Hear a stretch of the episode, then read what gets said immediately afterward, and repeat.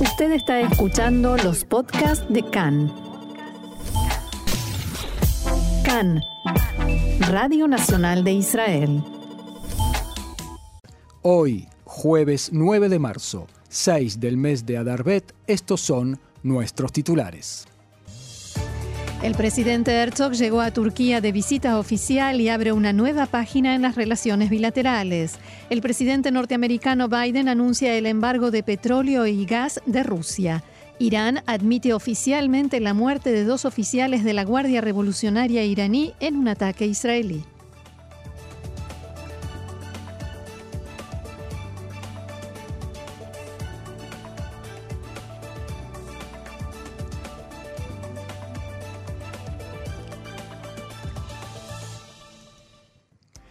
Ahora sí, vamos con el desarrollo de la información. El presidente Itzhak Herzog partió este mediodía junto con su esposa para una visita oficial en Turquía, invitado por el presidente turco Recep Tayyip Erdogan. La visita durará un día, durante el cual se reunirá con su anfitrión. Los Herzog se encontrarán también con representantes de la comunidad judía en Ankara y Estambul. Se trata de la primera visita de un presidente israelí a Turquía en 15 años. El presidente Erdogan llamó telefónicamente a Herzog para felicitarlo cuando éste asumió como presidente israelí, que fue el primer paso para la reanudación del diálogo entre Turquía e Israel luego de un prolongado silencio entre ambos países. Antes de subir al avión, el presidente Herzog dijo a los cronistas que coordinó la visita con el primer ministro Naftali Bennett y con el ministro de Relaciones Exteriores Yair Lapid. Espero que luego de esta visita, dijo el presidente Herzog, comience un proceso de diálogo serio y profundo con Turquía a diversos niveles y veamos un avance en las relaciones bilaterales. En Israel están muy interesados en dar una vuelta de página con Turquía y ya han comenzado los contactos para retribuir la visita invitando a un alto funcionario del gobierno turco a Israel. Cambiamos de tema. En forma completamente excepcional, desde Irán informaron anoche que en un ataque en Siria registrado a principios de esta semana y adjudicado a Israel, resultaron muertos dos oficiales de la Guardia Revolucionaria. Hablamos de un ataque aéreo que se produjo en la noche del domingo al lunes de esta semana. El ejército sirio acusó a Israel de haber atacado varios sitios, militares en el sur del país. Los primeros informes de la agencia de noticias siria Sana indicaron que las víctimas eran civiles sirios alcanzados por un bombardeo en las afueras de Damasco, la capital siria. El Observatorio Sirio de Derechos Humanos aseguró que el objetivo de los ataques fue un depósito de armas y municiones operado por milicias respaldadas por Irán cerca del Aeropuerto Internacional de Damasco, mientras que la agencia Sana afirmaba que el ataque aéreo destruyó una fábrica de mármol. Ayer la Guardia Revolucionaria difundió un comunicado en el que anunciaban los coroneles de la Guardia Esan Karbalipur y Morteza Zainejad fueron martirizados, un crimen cometido por el régimen sionista durante un ataque con cohetes en los suburbios de Damasco, Siria, el lunes por la mañana, dicho esto entre comillas. El comunicado incluye una amenaza explícita. Israel pagará por este crimen, dice. También entre comillas. Sí, señor.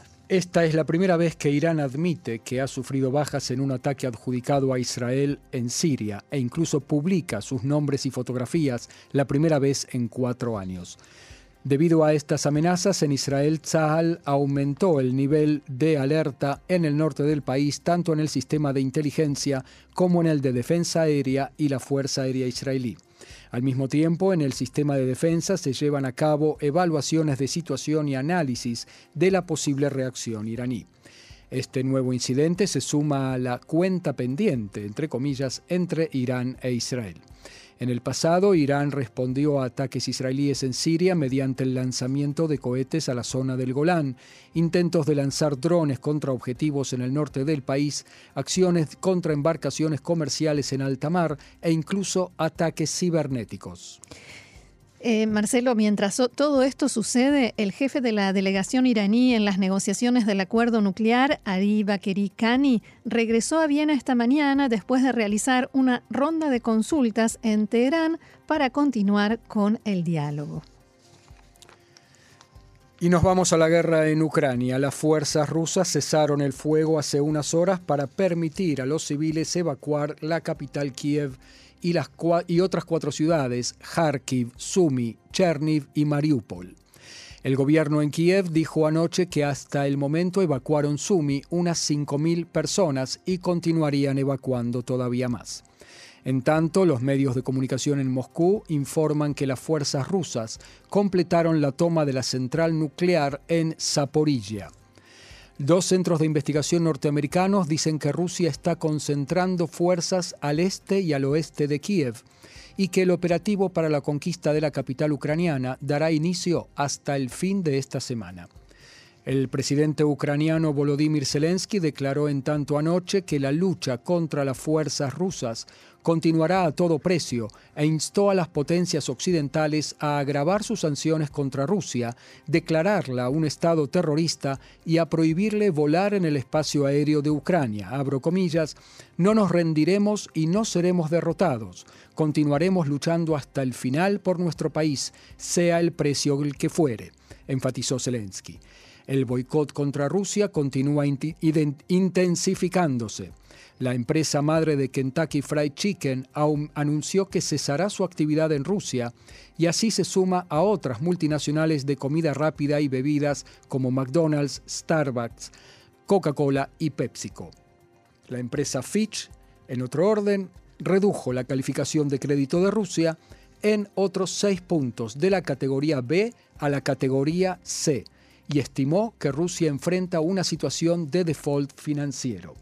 Seguimos en el mismo tema. Casi dos semanas del inicio de la invasión rusa a Ucrania, la Casa Blanca ha decidido imponer sanciones más graves a Rusia e impactar en un rubro que hasta ahora intencionalmente se había dejado de lado, el mercado petrolero ruso.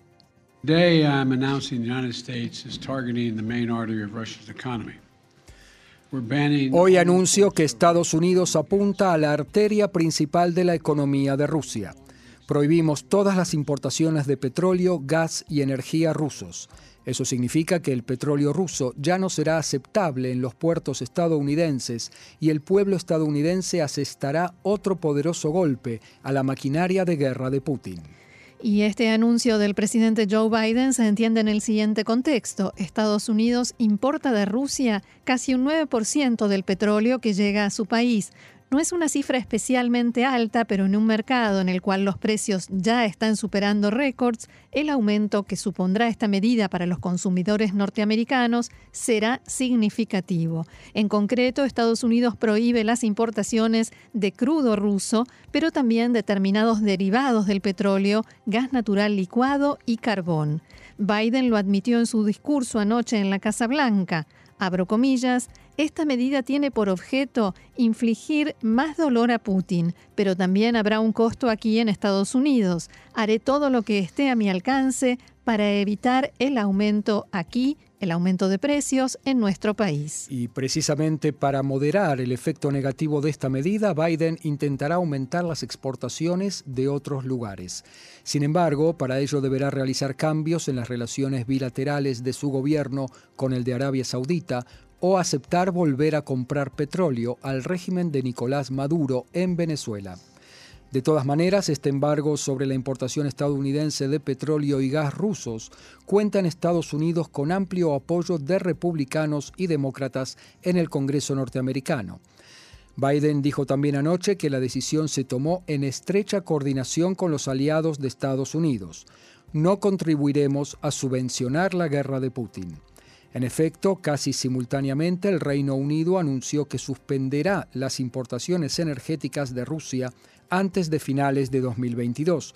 Y en Bruselas, la Unión Europea informó que tiene la intención de reducir este año en dos tercios sus importaciones de gas de Rusia antes de una cumbre del bloque en la que se examinará cómo poner fin a la dependencia de los hidrocarburos rusos. Por el momento, Europa se niega a decretar un embargo sobre estas importaciones rusas que cubren el 40% de sus necesidades de gas natural y el 30% de petróleo. Poco después, el presidente de Ucrania, Volodymyr Zelensky, agradeció a Biden por la decisión de este embargo, algo que había suplicado en mensajes anteriores a Estados Unidos y a Occidente en general.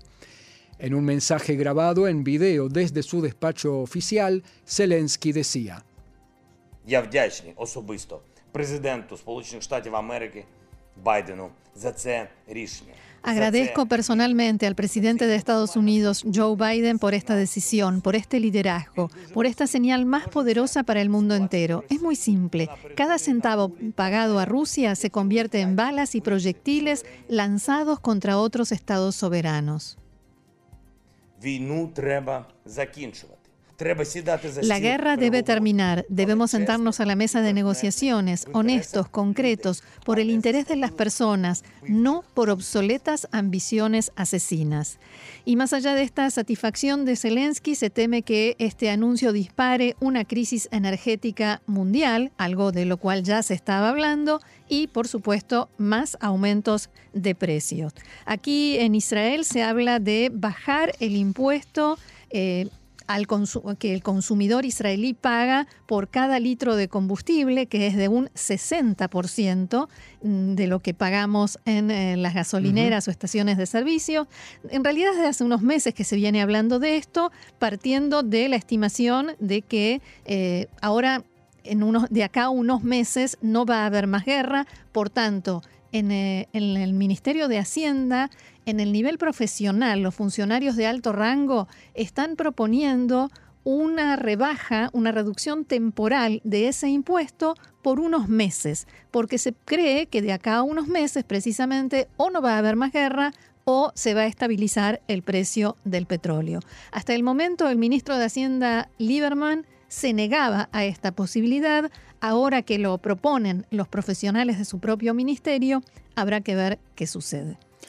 Muy bien, y relacionado también con esto, el costo de vida en Israel. El ministro de Agricultura, Oded Forer, dialogó hoy con Khan y dijo que el gobierno adjudica gran importancia al tema y hará todo lo posible por aliviar la carga de los ciudadanos y al mismo tiempo mantener una economía sana. El costo de vida ya era un tema importante antes de iniciada la guerra en Ucrania.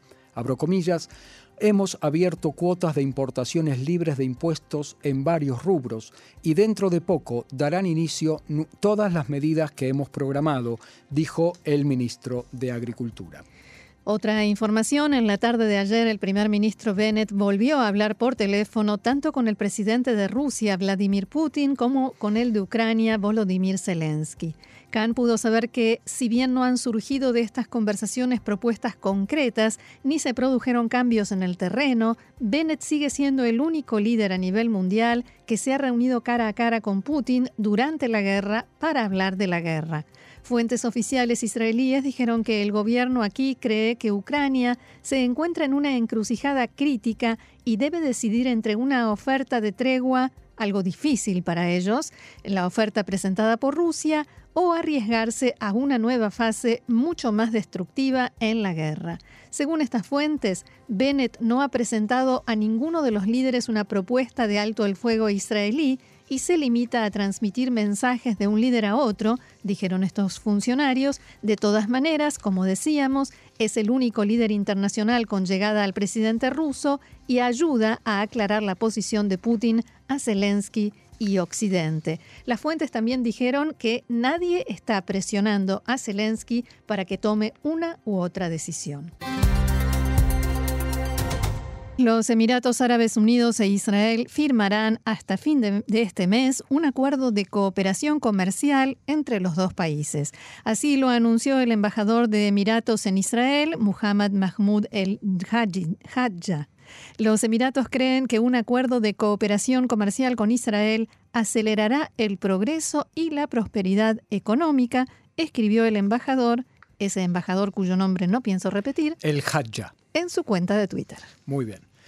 Otro tema, Roxana, lamentable en este caso, nuevo asesinato en el sector árabe israelí, esta vez en la aldea Cana, aledaña a Nazaret, donde una joven, Razan Abbas, de 17 años, que se hallaba en su cuarto, fue impactada por una bala perdida cuando desconocidos abrieron fuego contra su casa y otras viviendas en el poblado. La muchacha resultó herida en estado desesperante, fue trasladada de urgencia al hospital italiano de Nazaret, pero el equipo médico no logró salvarle la vida. Se investiga el motivo del incidente. Vecinos de la aldea dijeron en diálogo con Khan que los desconocidos dispararon durante 45 minutos antes de la llegada de la policía. Muhammad Abbas, abuelo de la joven, dijo en diálogo con Khan que los disparos fueron parte de un enfrentamiento entre dos clanes árabes que están enemistados desde hace largos años. La joven Razan se despertó asustada por los disparos y se levantó de su cama para ir al cuarto de su padre y entonces fue impactada por la bala, relató el abuelo hizo responsables a ambas familias y contó que por mucho tiempo instó a ambas a deponer las armas, pero fue en vano. Dijo también que su nieta era una alumna sobresaliente y que hacía poco había aprobado el examen psicométrico de ingreso a la universidad. Más tarde, seis personas fueron detenidas por la policía bajo sospecha de estar involucrados en el incidente y durante toda la mañana nutridas fuerzas policiales continuaron actuando en el lugar. Desde el comienzo de este año, 15 ciudadanos árabes en Israel fueron asesinados por bandas delictivas en la sociedad árabe. Y la coalición sigue intentando implementar el esquema de conversiones, iniciativa del ministro de Cultos Matán Kahana, por medio de una medida circunvaladora de la Knesset, es decir, un decreto, un decreto gubernamental. El ministro Kahana solicitará al gabinete dentro de dos semanas aprobar el esquema por decreto, lo que permitirá comenzar a formar los organismos de conversión al judaísmo por los rabinos principales de los municipios, aún sin una ley de la Knesset. En paralelo, la coalición impulsará en el próximo período parlamentario la ley de conversión que fije el esquema de modo legal y lo proteja de su anulación en el futuro. No obstante, en el laborismo y en el partido Israel Beitenu expresaron reservas respecto del nuevo esquema debido a que aún permite que el gran rabinato esté involucrado en la conversión. Aclaremos algunos puntos de la ley. No se trata de conversión pluralista. La propuesta fijará por ley la conversión ortodoxa o, según la Torá, como dice el texto, pero de algún modo busca descentralizarla y que los rabinos municipales también puedan convertir. En primer lugar, el sistema de conversiones tendrá por primera vez reconocimiento legal. La conversión estatal por ley será según la Torá y la Alajá, o sea, ortodoxa. Los rabinos municipales podrán formar tribunales de conversión en el marco del sistema de conversiones estatales bajo un sistema único y unificado de reglas de audiencia, supervisión, evaluación y documentos de conversión uniformes para todos. Será formada una comisión rabínica que redactará las reglas jurídicas que serán mandatorias para todos los tribunales de conversión. El Gran Rabino de Israel, la Comisión Planificadora y el Consejo del Gran Rabinato tendrán autoridad para anular el nombramiento de un juez de conversión de modo moderado en caso de violación de las reglas jurídicas. Roxana, eh, si así son las cosas, será interesante entender por qué los Jaredim se oponen a esto. Yo creo que escuché que tenían miedo que algún rabino no ortodoxo en, sea esa el rabino descentralización se, eh, pierdan el... Eh, pero sería contravenir la ley, ¿no? Y la pregunta también es por qué los no ortodoxos no protestan ante este, esta ortodoxia tan explícita de la ley.